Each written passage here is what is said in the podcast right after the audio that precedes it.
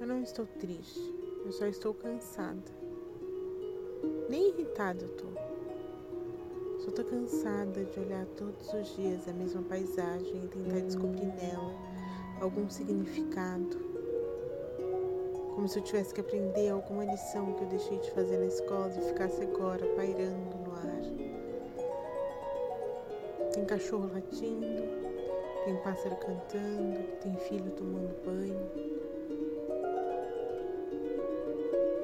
Você nunca esteve aqui, nunca olhou as janelas dos quartos de dormir do terceiro andar.